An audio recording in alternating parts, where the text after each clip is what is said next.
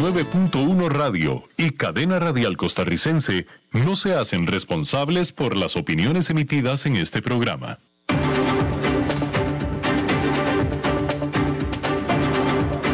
Inicia a las 5 con Alberto Padilla un programa diseñado con el objetivo de llevarte diariamente un tema de actualidad, acompañado siempre de reconocidos editorialistas, de lunes a viernes a las 5 de la tarde por CRC 89.1 Radio, a las 5 con Alberto Padilla.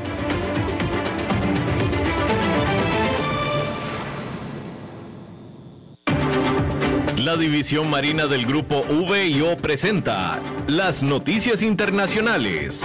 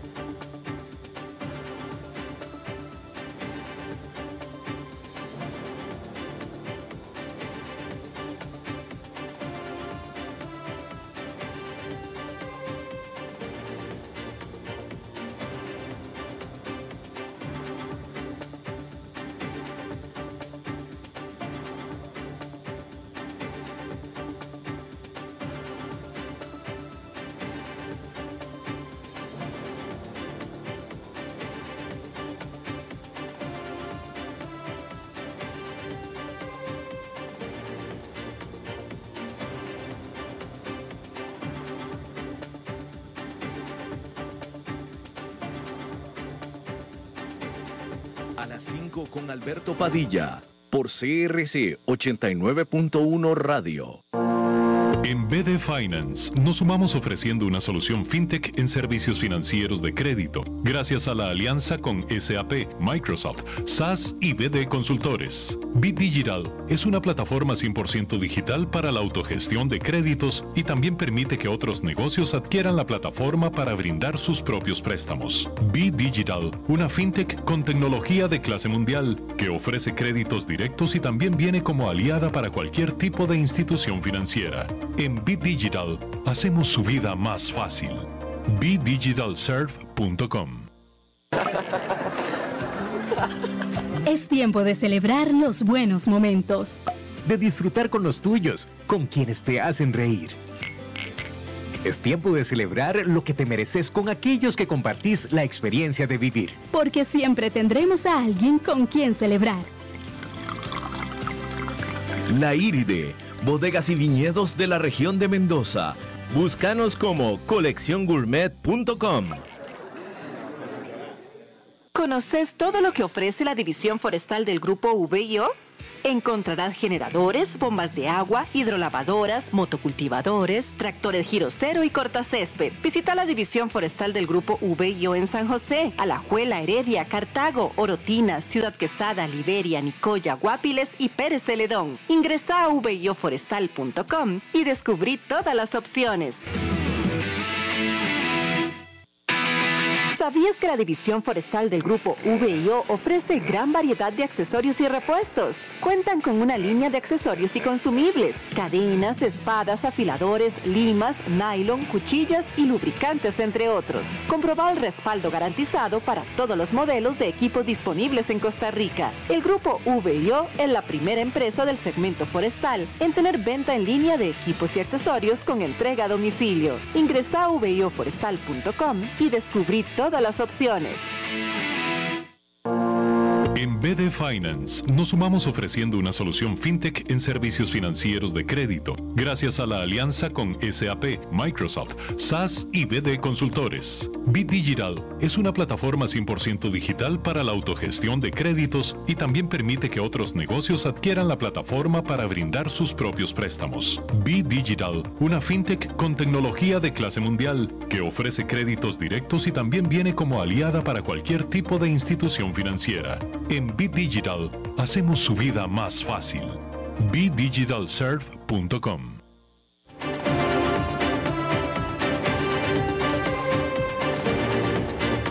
Seguimos escuchando a las 5 con Alberto Padilla.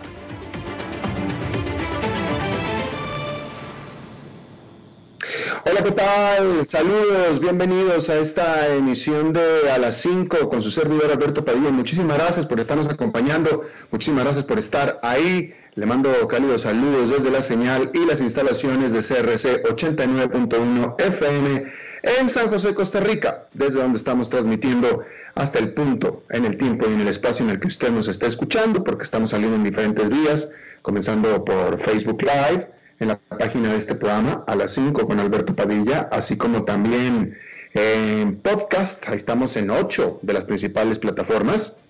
Spotify, Apple Podcast, Google Podcast y otras 6 más importantes.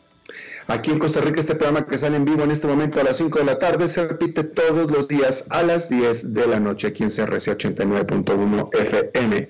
En esta ocasión, tratando de controlar los incontrolables, al otro lado de los cristales, Don Nelson y la producción general de este programa a cargo de la señora Lisbeth Ulet. Bien, hay que comenzar hablando de que el mercado está tan nervioso de que la Reserva Federal comience a subir tasas pese a sus continuas, claras, prontas, concisas promesas de lo contrario, que solo con los necesarios comentarios a puerta cerrada que se tienen que hacer y que se hacen, los inversionistas se han lanzado a buscar las salidas de emergencia por casi, porque fue casi cuarto día consecutivo. Y es que las minutas de la reunión de política monetaria del Banco Central en abril revelaron que varios gobernadores ¿sí? de, de la Reserva Federal creen que la sólida recuperación económica de Estados Unidos resultará en que la Fed deberá revisar su programa de estímulo en algún momento. Cosa que es cierto, en algún momento la Fed tendrá que revisar su programa actual de estímulo, puesto que no puede quedarse toda la vida. Eso todo el mundo lo sabe, hasta los inversionistas.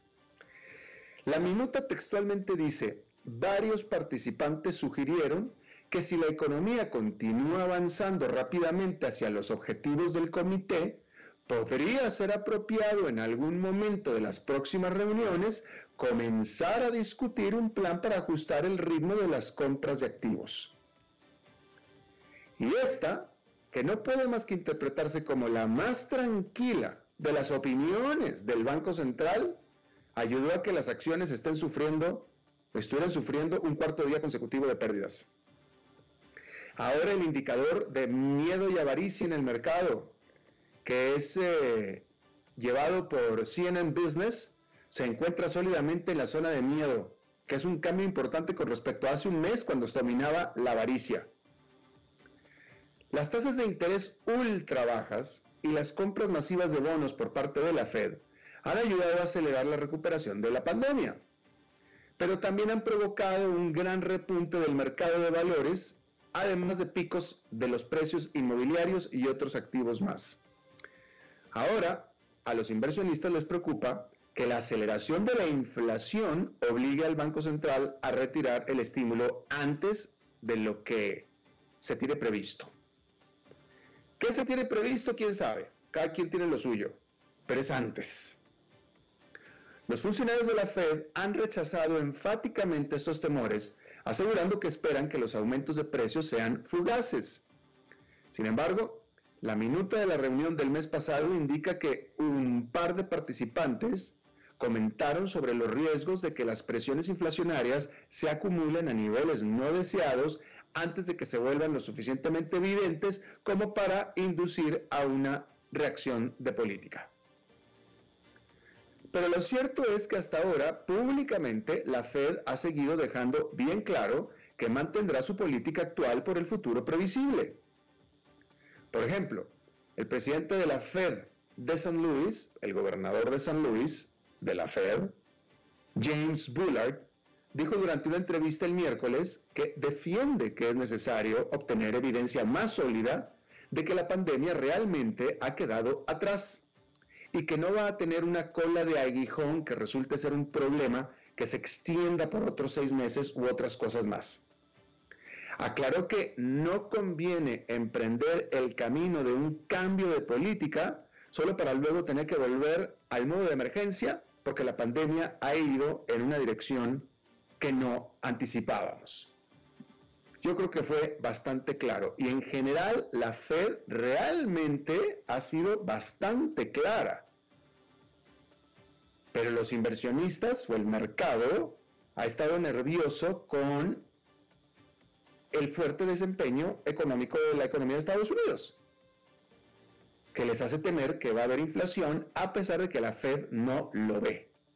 Bueno, de tal manera que después de tres jornadas negativas consecutivas, esta, la del jueves, pintaba a hacer una cuarta, puesto que gran parte de la mañana los precios estuvieron en rojo. Sin embargo, al cierre de la sesión, el mercado quedó con ganancias. El índice industrial Dow Jones quedó con una ganancia de 0,55%, el Nasdaq Composite perdió 1,77% y el Standard Poor's 500 con una ganancia de 1,06%. Bueno, estábamos hablando de los precios de los activos que están por las nubes, bienes raíces, etcétera. Bueno, también las criptomonedas. O sea, esto es un asunto generalizado, no nada más son los activos tradicionales. Y aparte están los aumentos en los precios de, todo. Por eso vienen los temores de la inflación. Seguiremos hablando de esto. Por lo pronto, Bitcoin y otras criptomonedas han estado siendo rematadas luego que China tomó más pasos para combatir a las monedas digitales. Bitcoin recuperó algo de terreno perdido, pero este que es el rey de las criptomonedas todavía está cotizando por debajo de los 40 mil dólares que es aproximadamente un 20% menos que donde comenzó la semana. Esta semana, el que entró Bitcoin el lunes, hoy está frito. Si eso importa, depende de su perspectiva, depende de cuándo entró. Porque los inversionistas que compraban Bitcoins hace seis años aún tienen ganancias de más de 16 mil por ciento. Sí, sí, dije 16 mil. No dije ni, no dije no dije 60%. ¿Sí? Si hace seis años alguien hubiera tenido un 60% de rendimiento, no hubiera estado tan malo. O sea, no tan malo, no tan malo. Un 160% hubiera sido muy bueno. Un 600% hubiera sido espectacular. Un 6000% hubiera sido fabuloso. Bueno, esto fue un 16000%. Pero si ese paso de entrada a los bitcoins lo dio hace solamente seis meses, Ah, pues mala onda. Sin embargo, aún estaría duplicando su dinero. ¿Ok? Así es que aquí el que le fue mal fue el que entró el lunes, punto. Pero para cualquiera que desee usar Bitcoin como medio de intercambio real, hay que dejar claro que la caída del miércoles muestra que la moneda sigue siendo extremadamente volátil. Y ese no es un atributo que normalmente se desea de una moneda. Imagínese usted Imagínese usted que su moneda de su país haya caído un 20% desde el lunes. El caos total. También es un golpe de realidad para los grandes inversionistas. JP Morgan Chase apuntó que los inversionistas institucionales ya tuvieron suficiente de criptomonedas por el momento. En una nota de investigación, dijo que los inversionistas institucionales parecen estar alejándose de Bitcoin y volviendo al oro tradicional, revirtiendo la tendencia de los dos trimestres anteriores. Por supuesto, no podemos hablar de Bitcoin sin mencionar a quién, a Elon Musk. En un tweet el miércoles, este que es el presidente de Tesla, publicó un emoji de mano de diamante y alabanza, que es una referencia al término manos de diamante, que es utilizado por los, por los traders de Wall Street Bets para indicar que el fabricante de automóviles eléctricos se mantiene firme en su posición en Bitcoin. Pero algunos inversionistas profesionales en criptomonedas están empezando ya a hartarse, a colmarse de Musk, como es el caso de William Kigley, él es director gerente del fondo de inversión en criptomonedas Magnetic,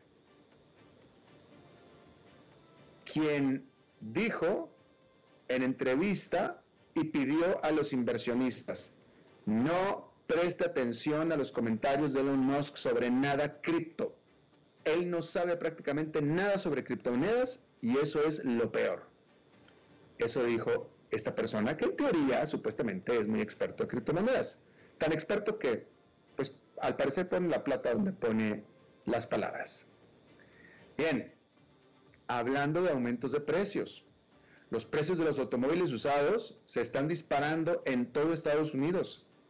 Un índice de precios de segunda mano publicado por Manheim, una empresa de subastas de automóviles usados, ha aumentado un 61% desde abril. La escasez de vehículos nuevos es el principal problema gracias al empeoramiento del déficit de semiconductores en el mundo que está reduciendo la producción de automóviles. Solo en Estados Unidos, los fabricantes de automóviles eliminaron 27 mil puestos de trabajo el mes pasado debido a que las plantas con escasez de chips se paralizaron. Este jueves, la secretaria del Comercio de Estados Unidos, Gina Raimundo, se reunió con ambos, los productores de vehículos y de semiconductores, en una cumbre para intentar aliviar el atasco. Según se informa, está presionando a los fabricantes de chips de Taiwán, que es el mayor productor del mundo, para que den prioridad a los pedidos realizados por marcas estadounidenses. La administración de Joe Biden también quiere gastar 50 mil millones de dólares para impulsar la producción de chips domésticamente para reducir la dependencia de las importaciones. Pero se necesita tiempo para expandir la producción de semiconductores. Estamos hablando de un establecimiento de plantas automatizadas. La escasez de tal manera podría persistir durante años. Y como la propia secretaria de Comercio Riamondo confesó a los periodistas la semana pasada, no existe una solución rápida para este problema. Bien.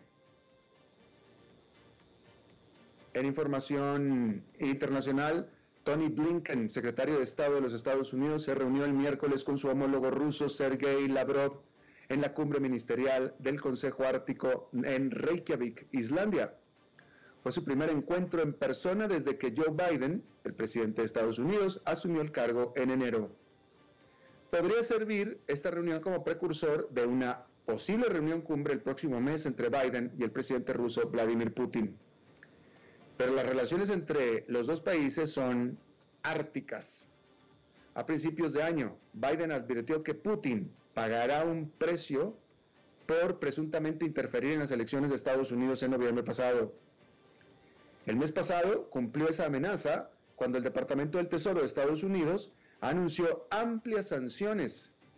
Incluye la prohibición de que los bancos estadounidenses participen en el mercado primario de la deuda soberana rusa y sanciones contra empresas y personas a las que Estados Unidos considera responsables del ataque de ciberespionaje que sufrió la gran empresa, y digo gran por su importancia, basada en Austin, Texas, SolarWinds. Un funcionario del Departamento de Estado dijo a los periodistas que Estados Unidos busca una relación más estable y predecible con Rusia. El número de personas desplazadas internamente obligadas a abandonar sus hogares, pero que permanecen dentro de las fronteras de su país, alcanzó un récord durante el 2020. Unas 55 millones de personas, lo que equivale a toda la población de Myanmar, fueron desplazados a finales del año. 4 millones más que lo que se presentó en el 2019, según un informe publicado este jueves por el Centro de Monitoreo de Desplazamientos Internos, que es una ONG. Los crecientes niveles de violencia y disturbios civiles fueron las principales causas de los desplazamientos. Más del 85% ocurrió en países asolados por la guerra durante años, incluidos el Congo y Siria. Los desastres naturales, en su mayoría inundaciones y ciclones, también desarraigaron al menos a 7 millones de personas. El informe señala que es probable que se esté subestimando el número de afectados por conflictos, violencia y desastres. Además, debido a la pandemia del COVID-19, muchas personas optaron por quedarse en sus lugares o bien regresar a sus lugares por temor a la infección en los refugios. Y eso trastoca las cifras de este informe aparentemente. Bueno, pues la última noticia sobre el conflicto de Israel y Palestina es que ambas partes acordaron una tregua por intermediación de nadie menos que Egipto. Así es que es la información que se tiene hasta este momento. Ya se acordó una tregua entre Israel y la franja de Gaza por intermediación de Egipto.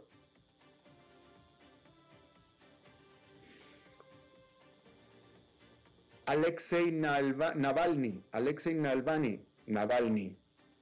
Este apellido no es bueno para alguien con dislexia. Alexei Navalny dijo que se ha recuperado más o menos de su huelga de hambre. Esto de acuerdo, más bien esto lo dijo el líder del servicio penitenciario de Rusia. Por supuesto que usted sabe que Navalny es un líder de la oposición, el líder de la oposición de Vladimir Putin y un férreo crítico del Kremlin.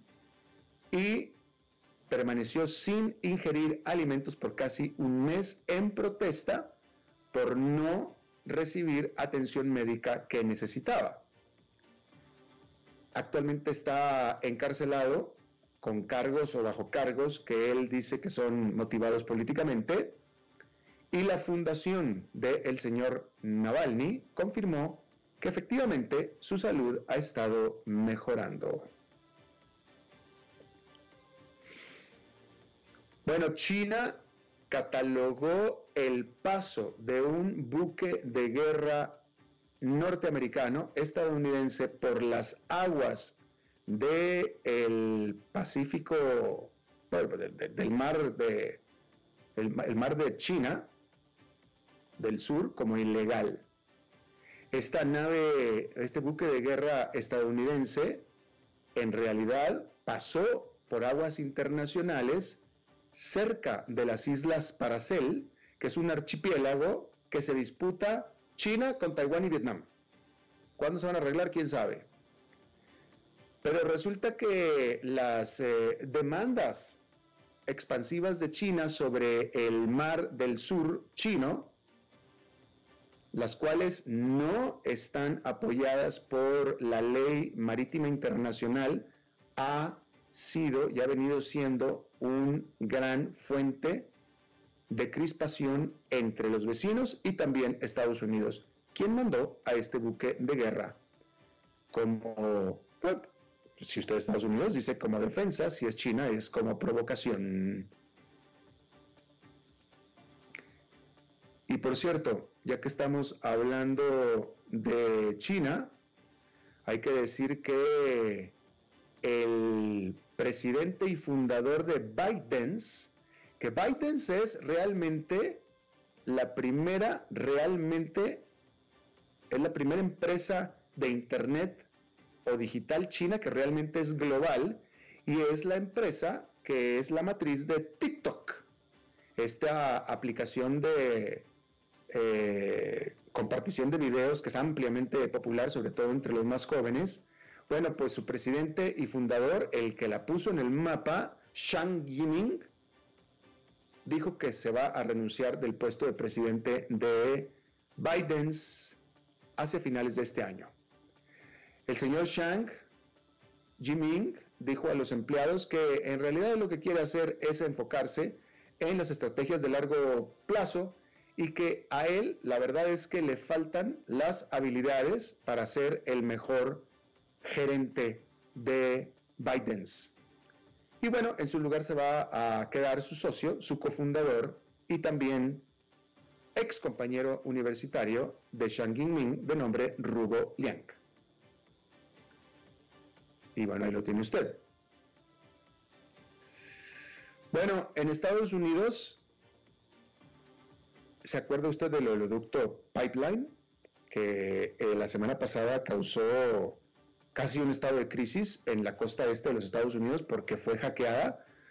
Bueno, pues el, el oleoducto, la empresa que maneja el oleoducto Colonial, ya dijo, dijo que pagó, que pagó a los hackers una recompensa o rescate, un rescate por 4.400.000 dólares para que le dieran los códigos de pues para descifrar, para desescribir, para decryption sería en inglés la información que les habían robado. Por una clave, básicamente, por una clave.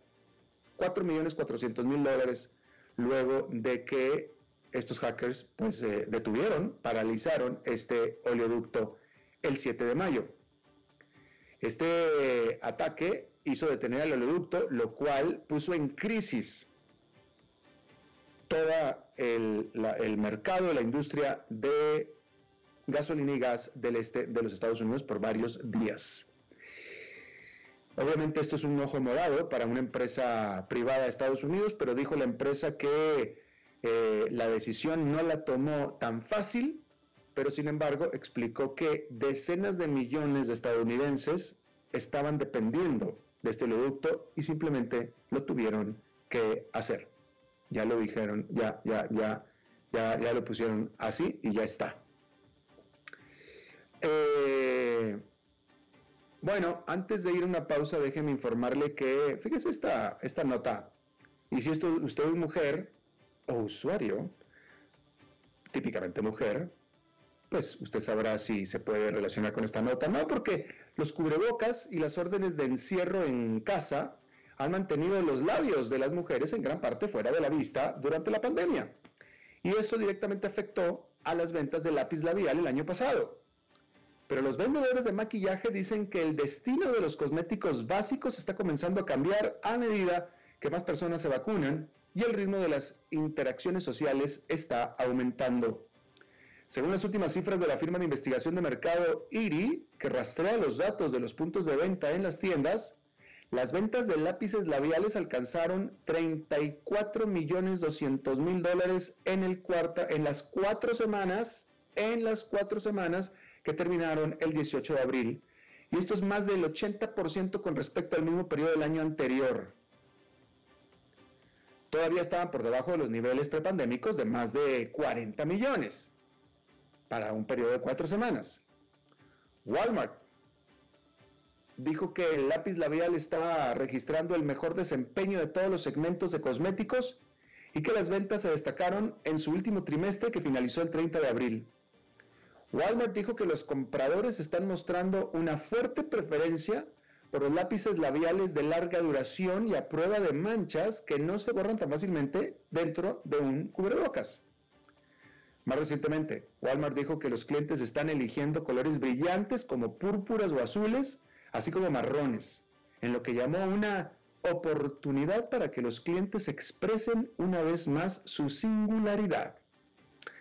Y todo esto ha sido antes de que el Centro de Control y Prevención de las Enfermedades, mejor conocido como la CDC, la semana pasada dijera que las personas completamente vacunadas no tienen ya que usar cubrebocas o practicar el distanciamiento social en interiores o exteriores excepto en ciertos entornos aglomerados como las escuelas. Y ahí lo tiene usted. La gente, las mujeres, la gente está volviendo a utilizar maquillaje, que antes ya no era tan necesario. Este dato, antes de irnos a la pausa, fíjese este dato, me pareció sumamente interesante. Hoy en día, un automóvil que es desechado, estamos hablando de un automóvil a combustión interna, ya sea gasolina o diésel, cuando ya es desechado y es desmantelado y mandado al yonke, que se le puede decir así, hasta el 95% se esperaría y se espera que hasta el 95% de este automóvil sea reutilizado, es decir, reciclado. Hasta el 95%. Y pareciera que no es así con los automóviles eléctricos, ¿eh? Pero pareciera, no tengo ese dato. Pero esto es para los automóviles a gasolina o a diésel. 95% de este es y sería y será reutilizado, reciclado. Ahí lo tiene usted. Vamos a hacer una pausa y regresamos con nuestra entrevista de hoy.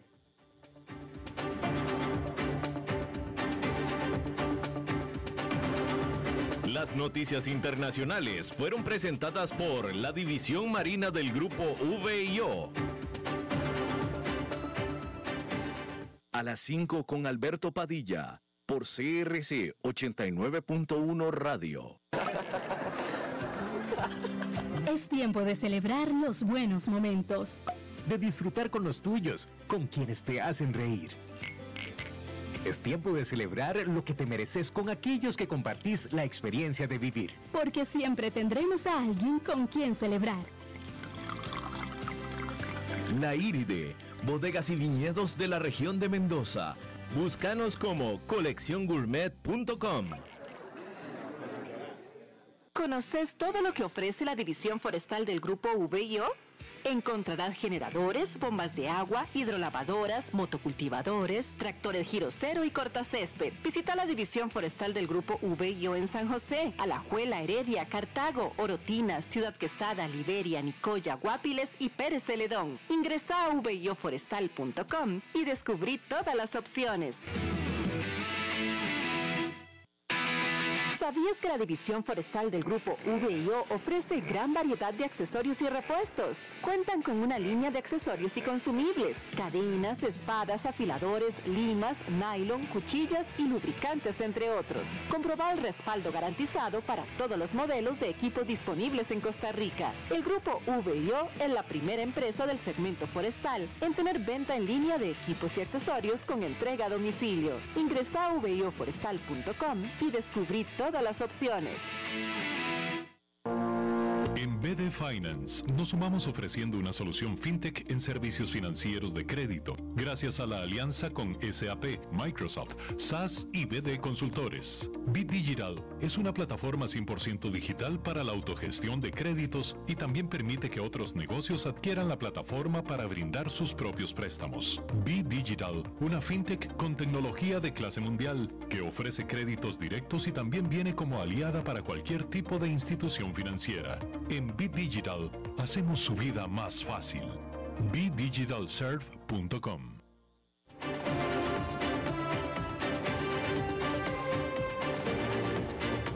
Seguimos escuchando a las 5 con Alberto Padilla.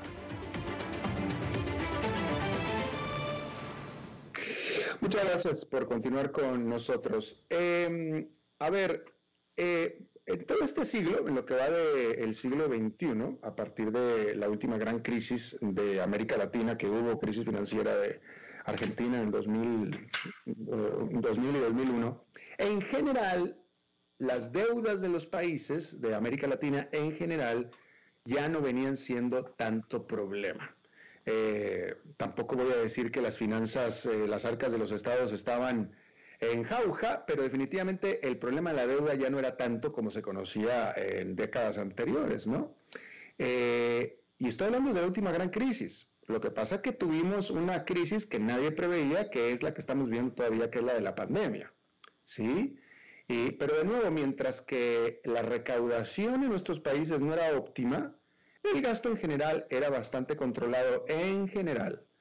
Pero eh, ahora con la pandemia, en la cual se derrumban los ingresos del Estado y aumentan las erogaciones, vienen problemas de deuda. Y eso viene, por ejemplo, a generar la situación, por ejemplo, que pasó Colombia, que está pasando Colombia actualmente, en donde eh, definitivamente una falta de cálculo, pero propiciado por una eh, intención de tratar de paliar la situación del presidente Duque de sanear las finanzas del Estado, pues él propuso un aumento de impuestos precisamente para paliar esta situación porque se estaba descomponiendo el nivel de deuda de Colombia y mire lo que pasó.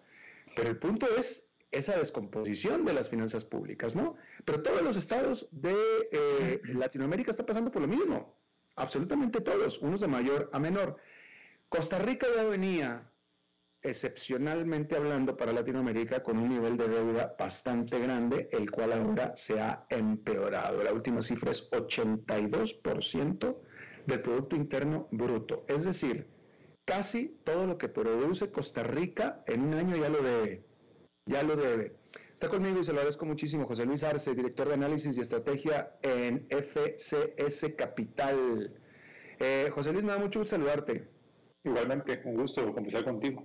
Gracias. Eh, a ver, eh, este es un problema eh, para toda América Latina, pero solucionar el problema de deuda, o sea, la deuda como si fuéramos nosotros, como si un país fuera un individuo, una casa, una familia, la deuda, pues nada más, nada más la puedes pagar trabajando más, tienes que ganar más dinero para poderlo pagar, no hay de otro, si no vas a tener que pedir más prestado para pagar una deuda, nueva con deuda, deuda vieja. Sí, exactamente, vamos a ver, la, la forma de resolver los problemas de endeudamiento digamos, van a depender fundamentalmente la capacidad de reducir los déficits, especialmente los déficits primarios, que son las, las diferencias entre ingresos y gastos, excluyendo el pago de intereses. Eh, pues no hay muchos otros caminos. Ahora, obviamente, eh, la magnitud del esfuerzo fiscal que hay que hacer para poder resolver el problema de deuda también depende mucho del punto donde partamos. Exacto. Eh, países, algunos países de América Latina que tenían mejores posiciones de partida fiscales, especialmente de endeudamiento, los ajustes que tienen que hacer son un poco menos intensos o menos demandantes, básicamente porque volver a encarrilar la deuda en una trayectoria que sea sostenible es relativamente sencillo. Es el caso, por ejemplo, de quizás de Chile o de Guatemala en, en, la región. Eh, para los países que desgraciadamente teníamos ya un problema de previo a la, a la crisis pandémica, de endeudamiento y además del balance fiscal, el esfuerzo es mayor porque se combina un fenómeno adicional cuando uno tiene deudas muy altas y es que los temores acerca de la sostenibilidad de la deuda eh, hacen más caro el costo del financiamiento. Entonces, no, no es solo un tema de generar déficits, de tener déficit que hacen la deuda más grande, sino que además una deuda alta que luce impagable o que, o que luce con altas probabilidades de que el país tenga problemas de pago, hace que las tasas de interés sean más altas y entonces empieza esa bola de nieve, digamos, compleja y, ese círculo vicioso que, que los latinoamericanos estamos acostumbrados, desgraciadamente, ¿verdad? Entonces esa mezcla de de ausencia de, equilibrio fiscal, de deuda creciente y costos de endeudamiento altos porque básicamente se pierde la confianza en nuestra capacidad para pagarla. Claro. Eh, en esta, en, las cifras que se están manejando en el caso de Costa Rica, eh, pero quiero, bueno, en fin, yo, creo que es interés latinoamericano, pero en el caso eh, se habla de que el nivel óptimo de deuda es del 60%. ¿Cómo se llega a este nivel? Esa es una buena pregunta. Digamos, yo no soy muy vamos a ver, no suelo ser, no me gustan mucho esos umbrales así tan, tan absolutos. Pues ni a mí, sobre que 60 se oye muy alto. Sí, eh, sí, y básicamente, básicamente yo creo que ese porcentaje sale de un trabajo de Carmen Reinhardt y Robo de hace algunos años, un libro muy famoso eh, que trató justamente el tema de endeudamiento y de solvencia fiscal, que establecía más o menos que los países que sobrepasaban los niveles de 60% del PIB de endeudamiento del gobierno central, empezaban a mostrar problemas, digamos, de, en, el, en, el mediano, en mediano plazo. Entonces ese 60% nos quedó ahí un tanto grabado en la cabeza. Pero yo, yo, yo le haría un matiz, digamos, en realidad el nivel de deuda empieza a ser un problema cuando empieza a, cuando empieza a costarnos más que nos presten. Sin importar tanto el umbral, digamos. Eh, sino básicamente cuando empezamos a percibir que quienes normalmente nos financian nosotros mismos, el sector privado que compra bonos de gobierno internamente o afuera, en el exterior, que compran bonos de gobierno eh, a través de los mercados de capital, cuando, es, cuando estos compradores de bonos de gobierno empiezan a dudar, ¿verdad? Empiezan a reflejar esas dudas en términos de tasas de interés más altas y esas tasas empiezan a aumentar sistemáticamente y la sostenibilidad del agua se empieza a deteriorar por esa bola de nieve de intereses, yo creo que esa es la, la señal de que ya hemos sobrepasado el umbral un, un umbral creíble. Y les digo esto por una razón básica, porque mucha gente ve economías avanzadas. Y si uno ve, por ejemplo, Estados Unidos, ve Japón, de la misma Europa, los niveles de endeudamiento público de estos, de estos países, de estas regiones, son muchas veces sobrepasan el 60%. Pero la gran diferencia de estos países es que no, no hay nadie que tenga reparos en financiarlos. ¿no? tienen menos reparos en financiarlos. En cambio, cuando los países pequeños como los nuestros sobrepasan niveles de deuda del 50, 60% del PIB, eh, empezamos a percibir ya esas dificultades de financiamiento que no hacen más que complicarnos más la vida a través de tasas de interés más altas y de un poco más de tensión en los flujos de caja. Por supuesto. Ahora, el gran problema de llegar, y de nuevo, a mí me gusta esto ponerlo en términos de, eh, de una, vaya, lo que le pasa a una economía grande, lo que le pasa a un país, no es diferente a lo que le pasa a una persona en su casa, ¿no? Cuando llegas a un grado así de endeudamiento, cuando se te desbocó la deuda, cuando te, te portaste mal financieramente, ya tienes la deuda hasta el cuello, que tener una deuda, vaya, haga de cuenta que usted gana en el año, haga de cuenta usted, que usted gana en el año mil dólares. Bueno, en el caso de Costa Rica, si usted gana mil dólares al año, usted debe el 82% de esos mil dólares. O sea, usted ya debe 82% de lo que usted gana. Entonces, usted para pagar esa deuda tiene que sí o sí buscar la manera de hacer más dinero y de ahorrar y de, ahorrar dinero, es decir, de gastar menos. O sea, es que esa es la única manera, si no, va a estar la deuda siempre molestándolo. Lo mismo es con los países. Entonces, eh, como en el caso de Colombia, pues el, el, presidente, la realidad es que Duque no tiene otra opción más que aumentar impuestos. Si no es ahora en la pandemia, va a tener que ser después, pero va a tener que aumentar impuestos. Esta es la parte que yo discuto con muchas gentes. O sea, yo, yo no estoy de acuerdo con el nivel de deuda de los países, sobre todo uno como el de Costa Rica. Algo se tuvo que haber hecho muy mal para llegar a este nivel de deuda. Pero el punto es que cuando ya se llega a este nivel, ya no, ya no, ya no se, ya no se pueden hacer, ya, o sea, tiene que haber un aumento de impuestos y tiene que haber obviamente el famoso recorte de gastos, pero, o sea, pero no, ah, todo el mundo va a tener que pagar. Sí, eh, no, eh, evidentemente, vamos a ver, yo creo que hay una cuestión de realismo en el sentido de que hay que hacer el ajuste por alguna vía. Eh, aumentar los impuestos o reducir los gastos o racionalizar los gastos, también está la alternativa de los activos públicos. Digamos, hay ciertos activos públicos que podrían venderse. Solamente quiero, solamente quiero, quiero nada más aclarar una cosa, a ver si estás de acuerdo conmigo, José Luis. Tocas de decir por, por, por alguna vía. Pregunta, este, o sea, para mí eso significa que puede ser una sola vía. No tendrían que ser muchas vías, es decir, no llega un momento en el que ya no queda de otra más que hacer de todo. Tienes que hacer todo. Pues, pues deberías, vamos a ver, yo creo que nosotros ya estamos en ese punto. Aquí el tema es eh, cómo, cómo, cómo distribuimos las cargas del ajuste. Yo creo que el gran tema aquí es, es difícil encontrar a alguien que no esté consciente de que estamos experimentando o que hemos estado experimentando desde el 2000, desde hace varios años atrás, una situación fiscal compleja. Creo que el problema es más bien de naturaleza política en la forma en cómo distribuimos el ajuste. Eh, la razón de la dificultad radica en que cualquier ajuste macroeconómico, aunque tenga el objetivo de reducir el déficit y reducir la deuda, que es un objetivo del cual nos vamos a beneficiar todos, la forma de, hacer el ajuste, qué impuestos subir, qué gastos ajustar, toca intereses de grupos particulares. Y al tocar intereses de grupos particulares entramos en el juego de todas las democracias, que es eh, no el juego, digamos, eh, más evidente de los diputados eh, parlamentando y poniéndose de acuerdo en un Congreso, sino el juego más, digamos, subterráneo de los intereses que, que influyen sobre las decisiones políticas y que, y que pueden entonces descarrilar los procesos de ajuste o, o, o sesgarlos en una otra dirección. Vamos a ver, el, Costa Rica es un caso típico de eso. Vamos a ver, yo no creo que haya una persona en Costa Rica, ¿verdad?, que no sepa, ¿verdad?, o que no esté consciente que tenemos un problema.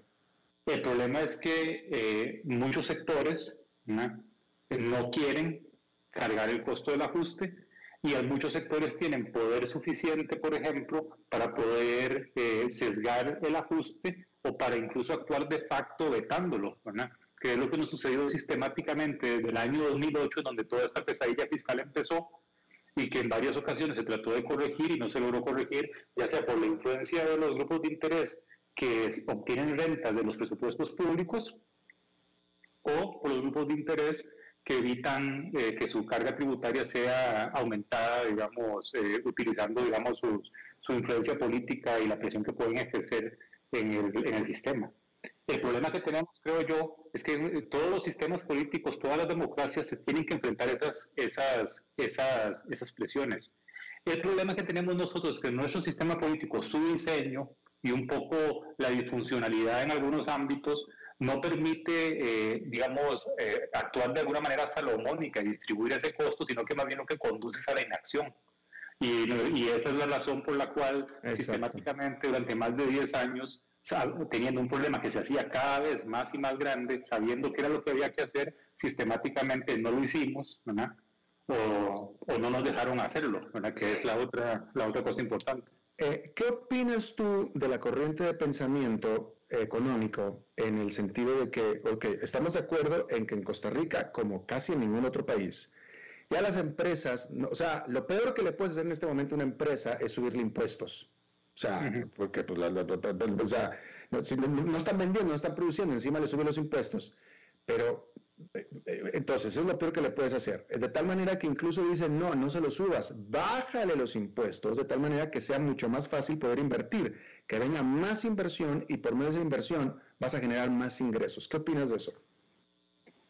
Pues, no estoy muy, eh, no tiendo a creer mucho en esa, en esa salida. Eh, te explico un poco por qué. Porque la, la evidencia muestra en general que la idea de la existencia de esa famosa curva de Laffer, digamos, en, muchos países no es tan, no es tan, tan realista. Porque, eh, porque básicamente hay muchos otros factores que influyen el, el crecimiento económico y creo que en Costa Rica, si bien la carga tributaria es un elemento que puede influir, las razones de nuestro lento crecimiento más bien están en otros factores estructurales de, de distinto, de distinto tipo. ¿no? Eh, es, es, es, una cuestión más que todo como de evidencia. Las, los ajustes tributarios basados en, en, las bajas impositivas no siempre se traducen en crecimiento acelerado y sobre todo después nos meten en ciclos fiscales de ajuste muy intensos porque después de esas bajas generalmente la sostenibilidad de la, la sostenibilidad de la deuda se ve deteriorada y en algún momento tenemos que hacer el ajuste. Entonces es traernos crecimiento y traernos desequilibrio del futuro y no tener un crecimiento sostenido de largo plazo. O sea, creo, más como, creo, más como, en el balance, creo más en reglas claras en naturaleza tributaria, creo en, un, en una buena distribución de las cargas entre empresas, personas y, hogares, que es lo que creo que no tenemos aquí. En el caso de Costa Rica tenemos un sistema tributario muy hecho a parches, eh, muchas veces mal reformados, con una estructura muy compleja, eh, eh, que creo que más que, más que bajar tipos impositivos per se, eh, que más bien es una cuestión me parece mucho más ideológica que tal vez basada en la realidad, más que bajar tipos impositivos per se, aquí el tema es de, encontrar un, hacer un ajuste al sistema tributario que lo haga más sencillo y que sobre todo nos ayude a crear incentivos para otros tipos de, de, políticas.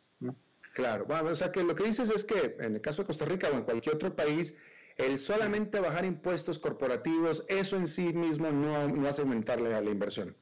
No, no lo creo. Es decir, me parece que tenemos otros problemas eh, más, mm, tiene más complejos. Eh, yo creo que a veces tendemos a, concentrarnos mucho en las soluciones que parecen muy sencillas y a veces no nos damos cuenta de la complejidad de los problemas que tenemos entre manos. Si no es una cuestión solo de tributación, no es una cuestión solo de trámites, es una cuestión que tiene que ver, por ejemplo, con la baja productividad de las empresas, pero no las transnacionales, sino las empresas que operan en el mercado local. Tiene que ver con competencia en los mercados, tiene que ver con costos de energía, tiene que ver, por ejemplo, con eh, temas sociales, por ejemplo, como la capacidad que tengamos de incorporar más mujeres a la fuerza de trabajo. Eh, en general no tiendo, no me, no me gustan mucho, y quizás es una deformación mía personal, pero no me gustan mucho las respuestas simplistas.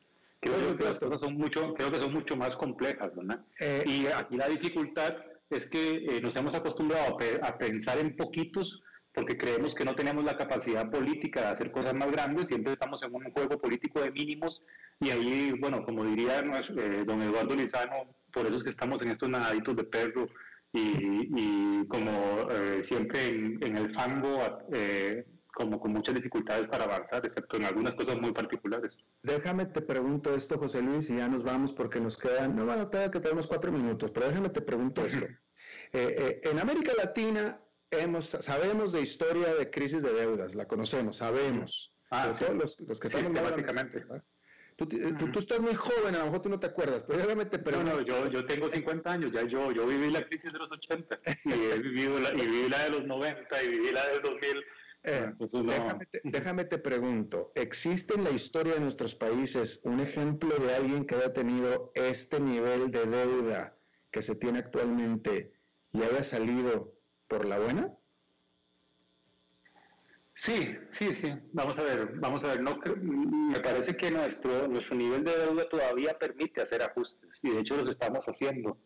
Tal vez un poco lo que es triste es que por no ser un poco más eh, rápidos en el proceso de ajuste, las cosas tienden a demorar más y entonces hacen más doloroso y más extenso el proceso de ajuste.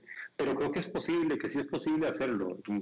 Eh, de hecho, a pesar del nivel de deuda, los costos de financiamiento han bajado eh, creo que hay creo que lo que hay que hacer es simplemente seguir remando en la dirección que, que, se va y ojalá un poco más de voluntad política para tratar de hacer un ajuste un poco más rápido. Eh, ¿Cuál, es, cuál, es, ¿Cuál, es, esa dirección en la que se va? La dirección escogida básicamente es la de eh, tratar de, de, generar superávit primarios para reducir, para reducir poco a poco, conforme pasa el tiempo, la deuda a través de, control del gasto, creo que está haciendo este gobierno, y un poco de aumento de impuestos. Quizás, por ejemplo, para mi gusto, un aumento un poco más acelerado de la carga tributaria y incluso también no descartaría la posibilidad de vender ciertos activos públicos que no son estratégicos o que no tienen sentido, digamos, en, dentro de la visión moderna, una visión moderna del Estado podría ayudar también a reducir la deuda de una sola vez, pero soy consciente que ambos temas son políticamente muy complejos y de hecho la forma tan particular del ajuste que estamos haciendo en el contexto del Fondo Monetario Internacional, que parece una de estas colchas de, de retazos cocidas, ¿verdad? Justamente refleja esa dificultad política, que es la tener que, tener que buscar acuerdos de mínimos y cositas muy chiquititas porque no queremos enojar a estos sectores, a ciertos sectores que se oponen a, al ajuste por los claro. Eh, eh, me gustaría para que, para que quede claro a, a, los que nos escuchan, ¿qué parte del recorte de gastos ha sido exitosa en este gobierno? ¿Qué, qué parte es la que, la que te gusta? Vamos a ver, me parece, por ejemplo, que eh, a raíz de lo que se aprobó en diciembre del 2018, que es una regla fiscal muy, muy eh, fuerte, porque justamente sobrepasamos el nivel de endeudamiento que la hace más fuerte, eh, los presupuestos, el presupuesto público aprobado el año pasado y, por ejemplo, el control que se está observando en las transferencias corrientes, creo yo que muestra esa voluntad de tratar de cumplir la, la, regla fiscal. Ahora, eh, recortes eh, como algunas personas piensan o desean, digamos, creo yo que son imposibles en el, eh, políticamente en el caso de Costa Rica. Creo que lo que podemos aspirar es básicamente a tratar de mantener bajo control en términos de un bajo crecimiento de esos gastos y creo que en alguna medida eso se ha ido logrando por lo menos en estos meses. Vamos a ver si la cuerda política da y si los, el proceso de austeridad, digamos, y los que están ejecutando el proceso de austeridad son suficientemente fuertes como para poder mantenerse en esa postura. Claro. ¿Ha esfuerzo lo ha habido? José Luis Arce, director de análisis y estrategia de FCS Capital, análisis y estrategia. Te agradezco muchísimo que hayas charlado con nosotros. Un gusto conversar con, contigo y con tus eh, radioescuchas. Gracias, hasta la próxima. Bueno, eso es todo lo que tenemos por esta emisión de A las 5 con su servidor Alberto Padilla. Muchísimas gracias por habernos acompañado. Espero que termine su día en buena nota, en buen tono y nosotros nos reencontramos en 23 horas. Que la pasen muy bien.